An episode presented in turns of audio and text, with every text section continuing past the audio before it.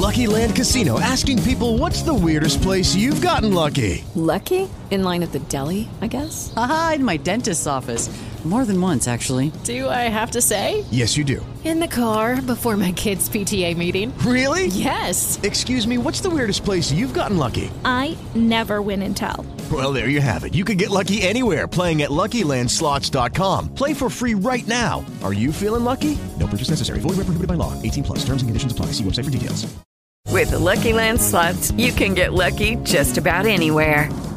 This is your captain speaking. Uh, we've got clear runway and the weather's fine, but we're just going to circle up here a while and uh, get lucky.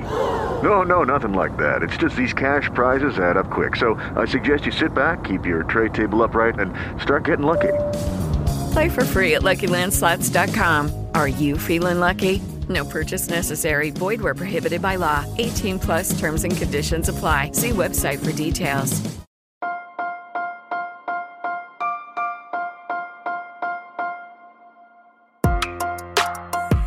Buenos días, Madre Esfera. Buenos días, Madre Esfera, con Mónica de la Fuente. Buenos días, Madre Bienvenidos un día más a nuestro podcast, el podcast de la comunidad de creadores de contenido sobre crianza en castellano. Ya sabéis que en estos episodios, en nuestros podcasts, intentamos acercaros pues temáticas siempre que aporten valor, personas, proyectos, libros, eventos, actividades que siempre puedan ayudar y, y y contribuir a que toda la comunidad que nos escucháis, padres, madres, personas relacionadas con el mundo de la crianza y de la educación, bueno, pues que lo tengáis un poco mejor o aprendáis algo siempre de valor.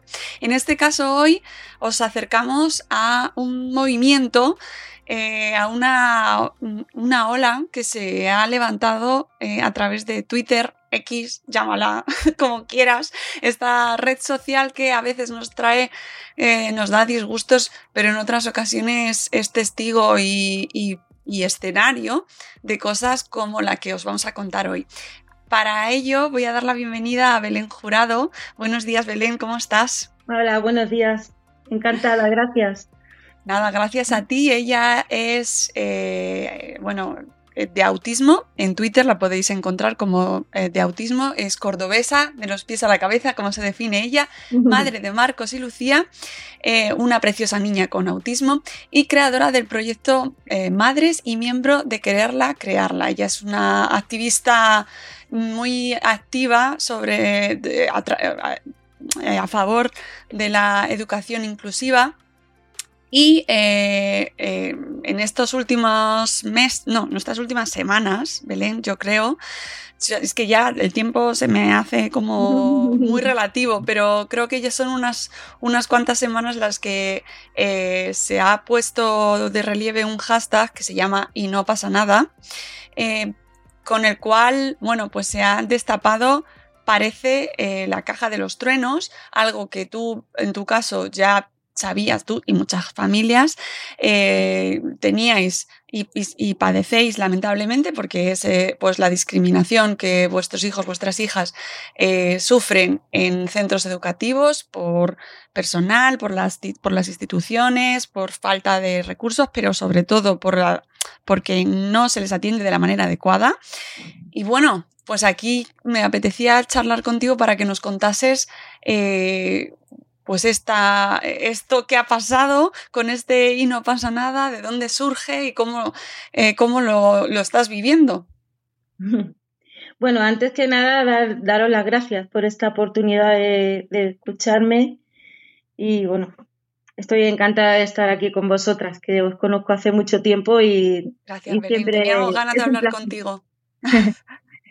Bueno, pues mi historia comienza ya hace mucho tiempo. Yo tengo una hija con autismo que la diagnosticaron muy pequeñita, en la que nos escolarizan en una aulatea. O sea, tampoco nos dan otra opción, es directamente eh, irnos a una aulatea. Nosotros en ese momento no teníamos ni idea de, de nada de tema educativo y creímos que lo que nos estaban diciendo era lo correcto y que estaba bien.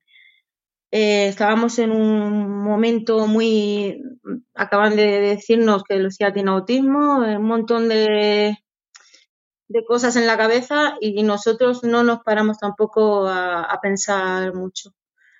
Entonces Lucía eh, con tres años entra en una aulatea. Se supone que a mí me dicen que la aulatea es para ratitos cuando ella lo necesite, pero cuando no estaría en un aula ordinaria con todos sus compañeros. Y resulta que Lucía se pasa desde los tres años prácticamente hasta sexto de primaria metida en una aula TEA con una PT y una integradora. Entonces, para mí aquello, yo ya me empecé a dar cuenta porque yo no tenía ni idea de temas educativos, yo trabajo en un hospital y no tengo nada que, o sea, no, no, no sé de eso. Entonces yo en primero de primaria me empiezo a dar cuenta de que mi hija no sale, de que no hace actividades, de que no va a excursiones, de que mi hija no participa en ninguna actividad y, y un, buena, un buen día, una mañana, ya extrañada porque en infantil no nos fue mal, aunque estuvo metida en la aulatea, pero claro, yo estaba, la verdad que no me enteraba de cómo iba la historia y, y ya en primero de infantil, que fue cuando yo una mañana le digo, voy a preguntarle a esta profesora, a su tutora, eh, porque Lucía no, no, puede entrar en el aula TEA, porque no la deja entrar en el aula TEA. O sea, en el aula ordinaria, perdón. Estaba siempre en el aula TEA y yo fui a preguntarle por qué no la dejaba entrar en su clase, en el aula ordinaria, en la, con su tutora y sus compañeros. La respuesta de esta profesora fue que mi hija le ponía muy nerviosa, muy, muy, muy nerviosa, se puso así muy alterada y que no podía con ella, que a su clase no iba a entrar. A la vez yo tenía un hijo en el mismo colegio que entró ese mismo año, que mi hijo no tiene autismo, pero mi hijo nunca lo echaban de las clases y mi hijo participaba en todos los en todas las actividades. Mi hijo, yo nunca he tenido ningún problema con mi hijo. Yo no lo veo justo que porque se tenga autismo no se tenga derecho a la educación. Creo que el derecho a la educación no es una cosa que se deba de violar así tan fácil. Entonces, mi hija tiene autismo, sí, tiene autismo, tiene unas necesidades, sí. Vamos a cubrírsela, vamos a darle sus apoyos o vamos a hacer lo que tengamos que hacer, pero no a dejarla cerrada en una cárcel, por decirlo de alguna manera, durante cursos enteros. Entonces ahí empieza mi lucha y ahí empiezo a darme cuenta de todo lo que está pasando, empiezo a leer blogs, a conocer gente y a enterarme de que esto pues no era tan raro, que no solo le pasaba a mi hija, sino que le pasaba a un montón de niños en la escuela cada día. Y, y, empiezo a denunciar por redes sociales cada cosa. Por ejemplo, no va a una excursión, pues yo lo ponía en redes sociales. Eh, mi hija no, no participa, no lleva nunca, no trae nunca ninguna actividad, ¿vale? Yo sé que no la puede hacer igual que los demás, Sí, yo lo sé, soy su madre, no, no soy tonta, pero sí la puede hacer de otras maneras, sí puede hacer un dibujo de otra manera, sí puede hacer un trabajo de otra manera, sí lo puede hacer. Y si no puede hacerse, vamos a intentarlo, por lo menos, al menos vamos a intentar que trabaje o que haga algo. No tenerla ahí cerrada, eh, sí que las PTs y las integradoras muy buenas, pero, pero no, no, no era necesario tenerla ahí cerrada. Y, por ejemplo, en la, en la, foto de la graduación de sexto, mi hija no salía, también lo puse en redes. En la pandemia nos avisaron al día siguiente, mi hijo estaba recibiendo correos para hacer trabajos, para hacer cosas. A mi hija tres meses después, porque yo lo puse en redes sociales, al día siguiente me llaman para pedirme perdón. Es que no se habían acordado ni siquiera de Lucía. Tres meses después, es su alumna. ¿Es una más del colegio o no es nadie? Pues prácticamente no era nadie mi hija. Entonces, mi lucha lleva siendo desde ese, desde primero de primaria hasta ahora. Yo, eh, como empecé a publicar y a denunciar cosas, también recibía muchos mensajes de madres y de profesionales también, muchos profesionales que decían que lo pasaban muy mal, que no podían porque sus compañeros tampoco mm, eh, dirección, no, no sé, no podían. Entonces, orientadores también. En muchos no somos solo cuatro madres locas como nos quieren hacer creer, somos más, somos más. Y entonces em, eh, hice un proyecto Madres, que es un blog que, en el que yo pedí que todo el mundo compartiera su experiencia y sí que hay muchos relatos. Eh, hice lo del libro y la flor, que fue compartir un libro de que yo me estaba leyendo en ese momento que me ayudó mucho un tema de discriminación, que fue eh, Educación, Handicap e, e Inclusión de Nacho Calderón, con una flor de Lucía, porque Lucía tiende a repetir, a dibujar flores. Eh, entonces yo, yo no tengo ni idea, yo soy una madre, pero he ido intentando sacar eh, todo lo que me contaban de alguna manera, que me lo contaban en privado y que eran cosas muy dolorosas y muy fuertes de discriminaciones en la escuela. Después me he unido a Quererlas Crearlas, que es un movimiento que prácticamente hace lo mismo. Y yo casi todos los días publico algo. Yo no tengo. Mm, mm, yo voy publicando cosas que yo opino, mi opinión de madre normal y corriente, ¿vale? Y el otro día, pues hace ya 15 días, que tú decías no sé cuánto, pues hace 15 días, justo ayer hizo 15 días, que me dio por poner, me dio por poner en redes eh, que quería recopilar eh, y lo quiero hacer, o sea, yo quiero recopilarlo de alguna manera en un libro, en algún, de alguna manera, y me dio por, por decir que, que si me podían dar testimonios la gente. Bueno, pues a partir de ese día ha sido totalmente una locura. Yo he recibido pues, mensajes de... Mi móvil no para de, recibir mensajes y estoy compartiendo testimonios. Llevo 15 días compartiendo testimonios que se pueden ver ahí en el y no pasa nada y que demuestran completamente que el sistema educativo no está hecho para todo el mundo, solo está hecho para unos poquitos, como mi hijo. Lo mi, mi hijo sí, para mi hijo sí está hecho, para mi hija no. Y eso pues no debe ser así. Eh, ¿Qué reacciones ha generado este hashtag y no pasa nada? Bueno, pues tengo mucha gente a, favor. Yo, conozco muchas profesionales de la educación y tengo mucha gente que me está dando la razón, pero también tengo un colectivo, aunque es pequeño, que dicen que esto es profefobia, que tenemos fobia a los profesores, que somos cuatro madres locas. Eh, yo no voy a decir, no voy a decir nada que no esté en ese hashtag. Si alguien lo lee, puede ver que no somos cuatro madres locas que nos estamos dedicando a decir que todo el colectivo docente es malo. De hecho, yo no puedo decir que todo el colectivo docente sea malo porque en la experiencia que yo he tenido con mis hijos no han sido todos malos y lo he dejado claro muchas veces pero sí hay muchos que siguen diciendo que esto es profefobia. Bueno, yo no tengo, no le voy a dar bola a esos mensajes porque creo que no merece la pena. Esto no es profefobia, esto es discriminar prácticas educativas, sino que además son invisibles y están normalizadas totalmente, pero normalizadas, o sea, alguien lo ve, eh, los profesores, muchos los ven normal, que existan esas prácticas. Ven normal que mi hija, yo hablo de, en este caso de mi experiencia, ven normal que mi hija esté en el aula TEA. Ven normal que no se le adapte ninguna, no tenga ninguna adaptación aunque estén firmadas. Lo ven normal. Para mí no es normal. Esto es como, como decir que que no se mata a las mujeres como el machismo. Decimos, no, es que vamos a ocultarlo todo, vamos a decir, no, esto no pasa, porque a ninguna mujer se la mata a ningún hombre, ¿no? A ninguna mujer, no, no, perdona. No todos los hombres son malos porque un hombre mate a una mujer. No todos los profesores son malos porque haya prácticas educativas discriminatorias, pero sí hay que denunciar que existen y sí hay que verlas. Yo no creo que consiga nada con este hashtag. Yo solo creo que voy a visibilizar, que voy a decir, esto es lo que hay. Ahora vosotros podéis hacer lo que queráis. Y mucha gente se sorprende porque no saben que existen.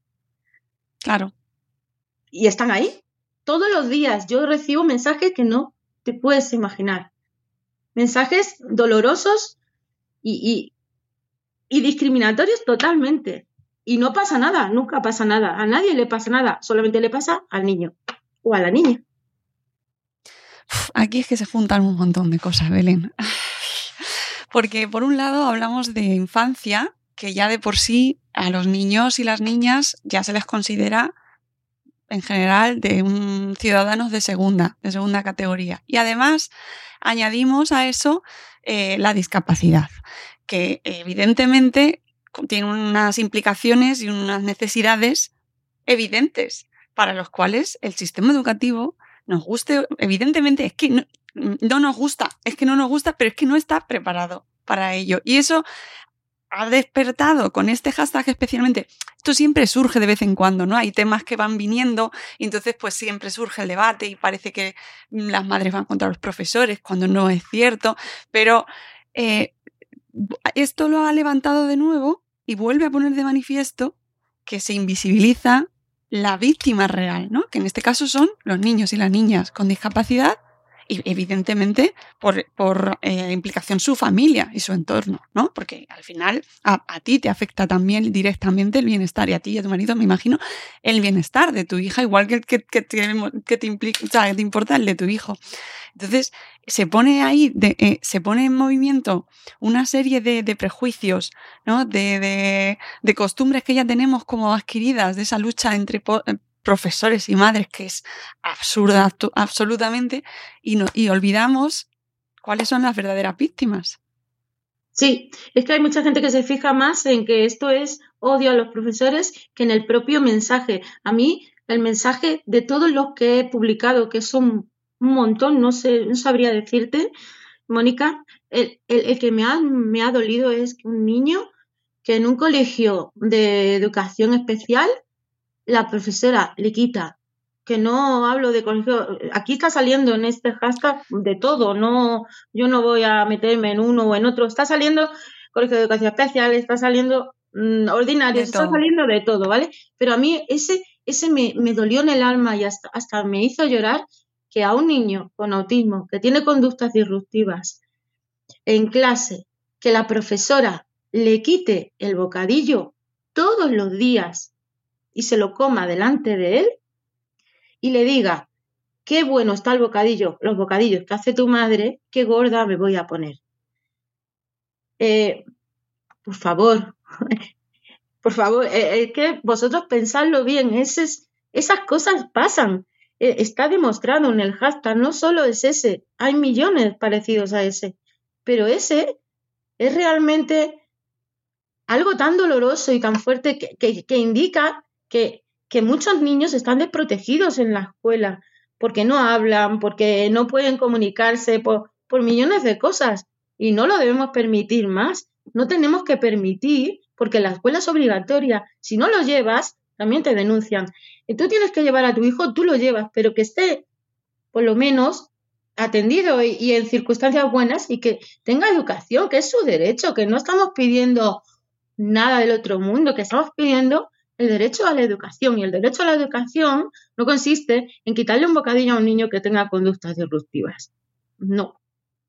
Ni, ni consiste en, en, eh, sacar a una niña al pasillo porque tiene TDAH y pone nerviosa a los compañeros. Y la tiene en el pasillo con un pupitre. Esa es de hoy, lo acabo de publicar hace un rato, de una madre que lo cuenta.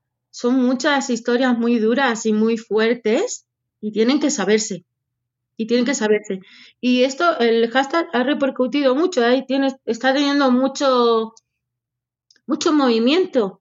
Yo no sabía ni, ni creía que iba a llegar a eso, pero me alegro y, y, me merece la pena, merece la pena que de verdad se sepan estas cosas. Luego ya se podrá hacer más o se podrá hacer menos, pero hay una profesora que me dijo, eh, tu hashtag me está sirviendo mucho para cosas que me he equivocado y que quiero mejorar. Joder, pues a mí eso me, me sirve que me digan eso, porque a lo mejor mañana va a la escuela y hay cosas que no hace como estaba haciendo. Tenemos que desaprender lo aprendido, tenemos todo tan aprendido, todo tan, hay que hacerlo todo así, siempre se ha hecho así. Es que muchas madres nos dicen, es que siempre se ha hecho así. Bueno, ya, siempre se ha hecho así, siempre ha sido discriminatorio. Bueno, ¿hasta cuándo lo vamos a seguir haciendo así? Claro, y que mm, evidentemente siempre que hablamos de discapacidad, Belén, siempre hay eh, mm, primero un tabú que no se quiere hablar, esto históricamente se ha mantenido como no se quiere hablar de, de, de este, de este entorno y lo mantenemos oculto, y ya que se lo gestionen ellos, los afectados, porque los demás no queremos mirar, ¿no? Y luego eso ha implicado que no hay formación, no hay eh, recursos suficientes, hay profesores profesoras que quieren hacerlo bien, pero no saben cómo hacerlo, y entonces ante eso, pues, oye, no sé hacerlo, pues no lo hago, porque muchas veces no sabes hasta qué punto entrar o no. Y ojo, que aquí autocrítica también por parte de las familias, porque había algún, eh, algún tuit, algún mensaje que habías compartido en el que se hablaba de que, y es, una, es algo que se repite y se ve en muchos mensajes, a niños y a niñas con discapacidad o con necesidades especiales, lo llamemos como lo llamemos, que no les invitan, por ejemplo, a los cumpleaños, ¿no? Que eso es... A mi hija a mi hija no la han invitado. Sí, tenemos, podemos decir que en toda su etapa escolar, tiene ahora 15 años Lucía, la han invitado a dos cumpleaños. ¿Eso por qué ha sido? Yo no le voy a echar la culpa a los demás padres. Mi hija no estaba en la clase, ¿cómo la iban a invitar si no estaban nunca con ella? Si mi hija estaba siempre cerrada en el aula TEA, ¿cómo esos niños iban a mantener relación con ella, con mi hija, para luego cuando llegase su cumpleaños poder invitarla? Y eso yo no le puedo echar la, culpa a los profesores, ni tampoco a los padres. ¿A quién se le ha hecho la culpa? Es una pregunta muy buena, ¿eh? Porque esto, es que además esto no va de culpas. Pero cuando tu hija llora y te dice que quiere cumpleaños, ¿qué haces? ¿Qué haces? 15 años sin ningún cumpleaños. ¿Sabe alguien lo que significa eso? Y sola, la soledad. Claro que hay soledad porque cuando en la escuela no estás con los demás, al final en la calle, en la vida real, en la sociedad, no estás con los demás. Cuando te invisibilizan en la escuela, cuando sales fuera estás invisibilizada igualmente. Entonces creo que eso es la realidad del problema. Es verdad que no hay recursos, es verdad que no hay formación, puede ser, pero yo creo que para para que un niño no le quiten el bocadillo a su profesora y se lo coma, no hace falta muchos recursos. Y como esa, hay muchas, se pueden leer, yo no, yo no, no estoy diciendo nada que no, que no me hayan escrito personalmente.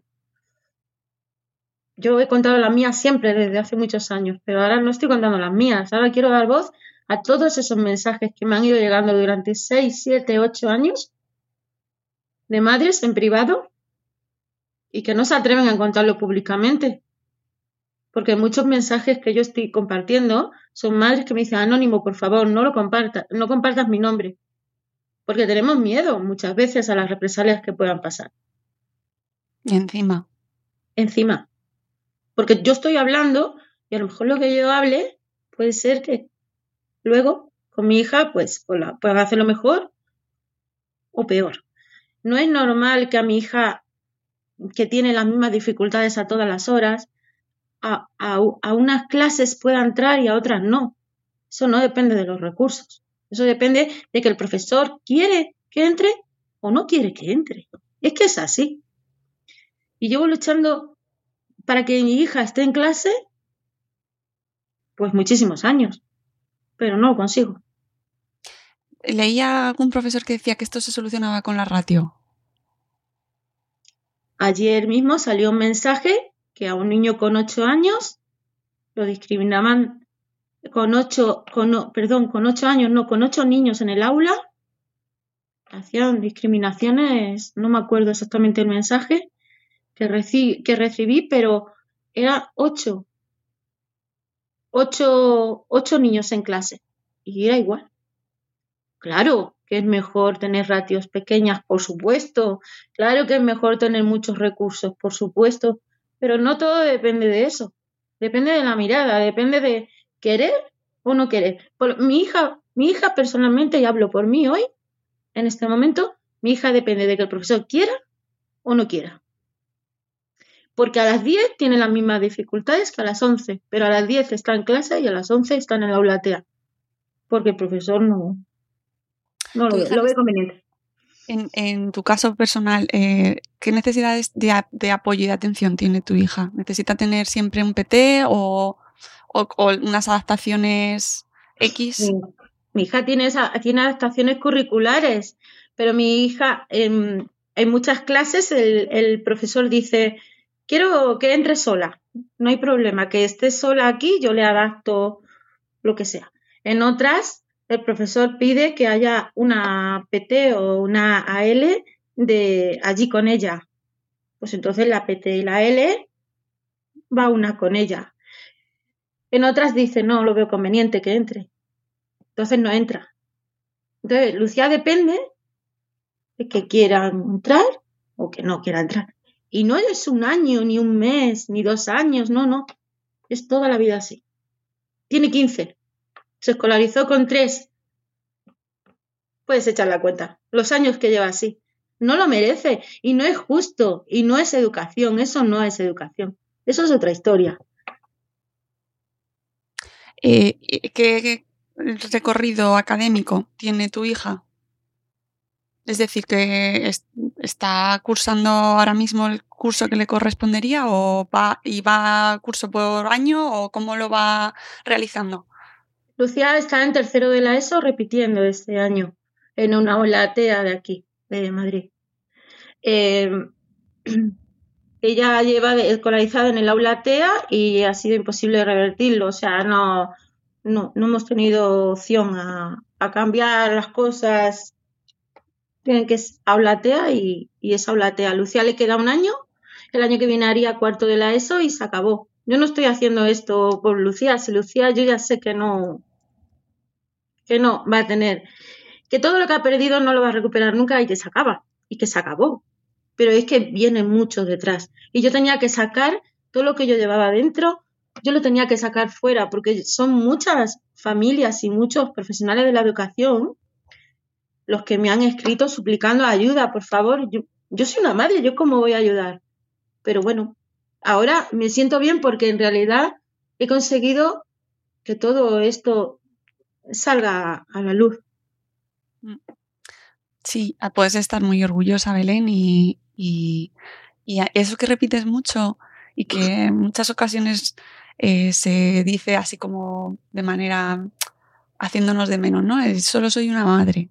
Bueno, pues eh, hay que reivindicarlo y ponerlo en valor porque en muchas ocasiones y especialmente cuando se ven vulnerados los derechos de nuestros hijos, nuestras hijas, las madres demuestran que están ahí las primeras por los derechos de sus hijos y de sus hijas y son las que más van a luchar. Eso no quita evidentemente que haya familia de todos los tipos, de todos los colores y que haya madres que no lo hagan, pero que, que no se menosprecie a la madre mm, y que no, no, es que no, ya, ya, sí, yo lo sé que no lo dices, pero que yo lo leo y, y me parece eh, un acto, o sea, una generalización también eh, pues dura, porque en muchas ocasiones, en este, incluso en este hashtag, eh, he podido leer, bueno, que es que resulta que, claro, que lo que tienen que ir es educados los niños y las niñas al colegio, que esto va de educación, que esto va de educación. Que esto es en casa, es en casa. Claro, claro, que es en casa, o que es que lo que son son alumnos con cositas, que ese comentario también. Mm, mm, tela, ¿eh? Y, el, y la ristra de respuestas que tuvo ese comentario dándole la razón y aplaudiéndole, y cómo las madres y los padres ahora estamos educando cada vez peor y que por eso los alumnos tienen cada vez más cositas, refiriéndose a trastornos eh, eh, diagnosticados y que, que eh, científicamente está demostrado que eso existe pero ahora resulta que es una educación, mala educación de los padres. Entonces hay que leer cada cosa, que oye, eh, vamos a poner cada cosa en su sitio y a reivindicar, oye, que si una madre está eh, levantando la voz por los derechos de su hija de su, y de su hijo, sea quien sea, pues hay que escucharla, como mínimo. Para mí las madres son las mejores, pero a las madres nos tienen como que somos cuatro locas, eso nos dicen, estamos todas locas porque estamos reclamando los derechos de nuestros hijos yo reclamo los derechos de mi hija y no estoy loca por hacerlo. Igual que si voy a un hospital y, me pasa algo, quiero que me atiendan. Igual el derecho a, la sanidad, a la, salud, ¿no? Es el mismo derecho que a la educación. Tú tienes que tener ese derecho, no se puede violar tan fácil. Y las madres, para mí, eh, hacen un trabajo impresionante, pero cuando he dicho, he querido decir, soy solamente una madre, quiero decir que yo no soy una profesional de la educación y que en muchos casos sí que he tenido que hacerlo, porque mi hija sabe leer, sabe escribir, sabe sumar, sabe multiplicar, sabe dividir, porque yo, que no soy una profesional de la educación, que soy una madre y que me gustaría ser madre nada más y no estar aquí reclamando esto ni hablando contigo ahora reclamando esto. Quiero decir, me gusta mucho hablar contigo, pero no me gustaría estar reclamando esto, ¿no? te entiendo, te entiendo. Eh, eh, yo, yo he tenido que enseñarle a mi hija a muchas cosas porque en el cole no se las han enseñado. Esto que comentas de no tener que hacer lo que no te corresponde como madre también me recuerda a algo que vivís también las madres eh, y los padres, la familia, pero especialmente la madre, que en caso, bueno, cuando, cuando se tiene un hijo con discapacidad, una hija con discapacidad, se es cuidadora, eh, no solo a nivel de, maternal y de crianza, sino también te empapas de Mm, el conocimiento que pueda haber o existir, lo rebuscas sobre eh, la enfermedad o el trastorno o la situación que estés viviendo, eh, mm, buscando estudios, buscando, eh, dedicando tiempo, esfuerzo, dinero, recursos a cosas que a lo mejor deberían hacerse desde otros profesionales sanitarios o instituciones o mm, en este caso las instituciones educativas o los profesionales educativos. O sea que es que no solo es reivindicar en el terreno educativo, también tenéis que reivindicarlo, por, os obliga la sociedad y el entorno y las instituciones a, a, reclamar los derechos de vuestros hijos en todos esos ámbitos, con lo que implica eso en carga mental, en esfuerzo, en vuestra salud, en vuestro tiempo, como para que encima se diga solo, no, es que estas madres, oye, perdón, pero es que el valor que tenéis... Y cuando, llegan a, adultos, ahí ya sí que es reclamar y, y accesibilidad, no hay accesibilidad, es, son muchísimas cosas muy duras para que ahora vengan cuatro a decirnos que estos somos cuatro madres locas. No, para nada, no somos cuatro madres locas. Mm. Eh, yo invito a toda la gente que nos está escuchando, a nuestra audiencia, que se acerque al hashtag, que lo consulte, que en este caso está sobre todo en Twitter. En Instagram he visto publicaciones, pero para seguir el hashtag lo más recomendable hasta que Belén, en el momento que ella pueda, quiera que, oye, encima más presión, no, me lo recopile, que, que eso mm, podemos entrar en la red y leerlo y que, que, que veáis si es que además habla solo el hashtag. Sí, es que no tengo yo que decir nada. Está hablando solo y además a gritos, ¿eh? Sí, sí. Eh, en, en, eh, en, Twitter es donde más el lío ha habido porque hay mucha gente, la gente más en contra, pero yo lo estoy compartiendo en Facebook, lo estoy compartiendo en Instagram, que me llamo, ahí me llamo la habitación de Lucía, pues yo Instagram es que apenas lo usaba y ahora últimamente lo estoy usando con esto, pero y en Facebook también pero en Facebook pues he jurado. Yo lo estoy compartiendo por todos sitios, no quiero que se pierda nada, he querido aprovechar la oportunidad, la verdad es que ha sido duro y, está siendo duro, pero creo que era una oportunidad, una oportunidad muy buena para recopilar todo eso eh, y que quedase constancia de que, eso existe. Entonces, todavía me quedan mensajes por compartir, todavía me siguen llegando después de 15 días, y, los seguiré compartiendo. Para mí ha merecido la pena, Mónica. Y que sirva para, seamos quienes seamos, familias, eh, profesores, directores de centro, em, inspectores de área, sea quien sea, eh, eh, médicos, pediatras, mm, que aquí mm, todo, todo hay muchísimos agentes involucrados en el tratamiento y en la y en la eh, en cómo se aborda eh, la vida de un niño una niña con discapacidad porque tiene muchas ramificaciones. Si todo ese, si este hashtag contribuye y sirve para hacernos reflexionar a todos tengamos el papel que tengamos eh, cómo reaccionamos cada uno no si si tenemos en nuestra clase en la clase de nuestros hijos si hay algún compañero alguna compañera con discapacidad, cómo nos comportamos, cómo se comporta eh, la clase en general, cómo se comporta el profesor, la profesora, el centro, todos los niveles, ¿no? ¿Qué, clase, qué recursos tiene este centro? ¿Cómo se, le, ¿Cómo se le trata? ¿Se conoce? desde la comunidad educativa este caso? Hay muchos colegios, Mónica, perdona que te haga el inciso, pero por ejemplo, en esto hay muchos colegios que necesitan enfermera escolar, porque hay muchos niños que su discapacidad no es solo, eh, por ejemplo, como Lucía no necesita eh, el autismo, bueno, en mi caso por lo menos no, pero hay otros niños diabéticos o niños con otras discapacidades que sí necesitan enfermera escolar y no hay enfermeras escolares. Entonces hay muchas madres reivindicando también la figura de la enfermera escolar en los colegios. La accesibilidad. ¿Es, ¿Es nuestro centro accesible? ¿Pueden ir todos y todas a las excursiones a las que tienen derecho eh, formando parte de ese entorno educativo? ¿Pueden participar en todas las actividades, eh, en las fiestas, en, eh, en, todo lo que se genera? ¿no? Un cole es mucho más que solo la clase que, en la que se está, que, que evidentemente es fundamental, pero los recreos, ¿qué se hace en los recreos? ¿no? ¿Cómo se juegan los recreos? ¿Qué, qué papel tienen estos niños, estas niñas?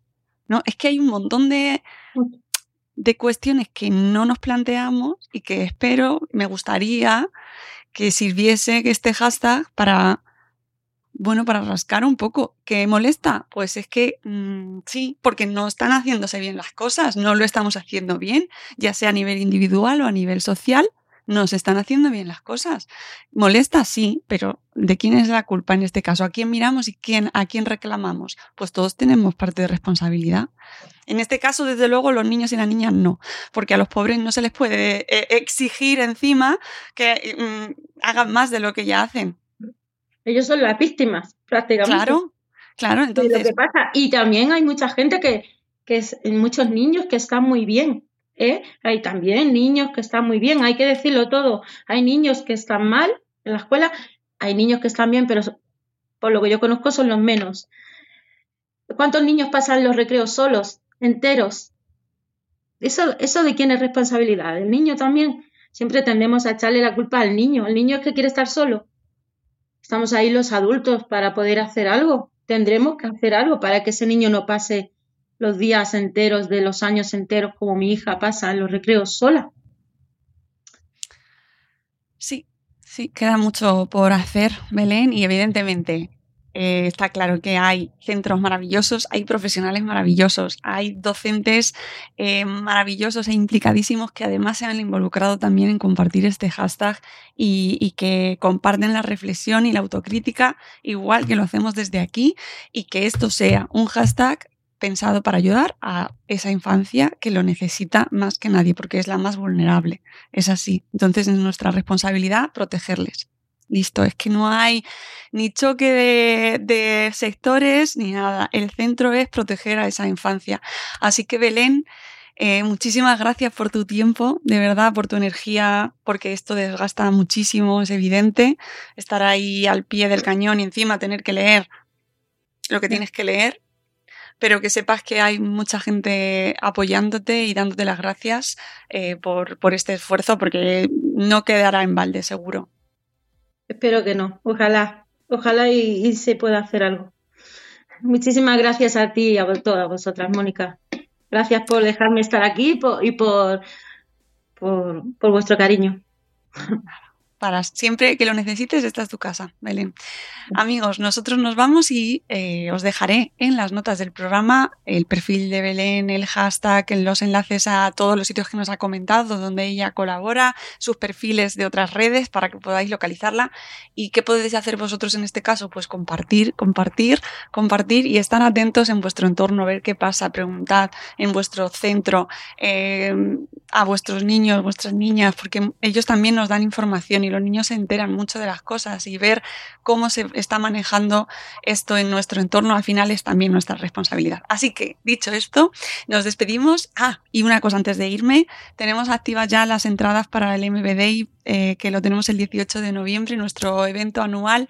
Así que ya podéis comprar las entradas y acompañarnos en Madrid el 18 de noviembre en Espacio Rastro Madrid. Eh, todo el día, desde las 10 hasta las 6 y media, tendremos charlas, jornadas, hablaremos muchísimo. Ya sabéis, cuando nos juntamos, pues nos dedicamos a rajar y rajar sobre el sector de creación de contenido sobre crianza castellano, donde también hablaremos de familias diversas y de accesibilidad. Y también hablaremos de este tema porque tendremos con nosotros a Vanessa Pérez, nuestra compañera de De verdad tienes tres, que eh, pues está muy metida en este, en este mundo y hablaremos de este tema también y de muchas otras cosas más. Tenéis el programa en la web y las entradas disponibles ya a la venta. Dicho esto, nos vamos. Gracias Belén, un beso enorme y gracias a todos por habernos escuchado en este programa. Volvemos muy prontito. Adiós.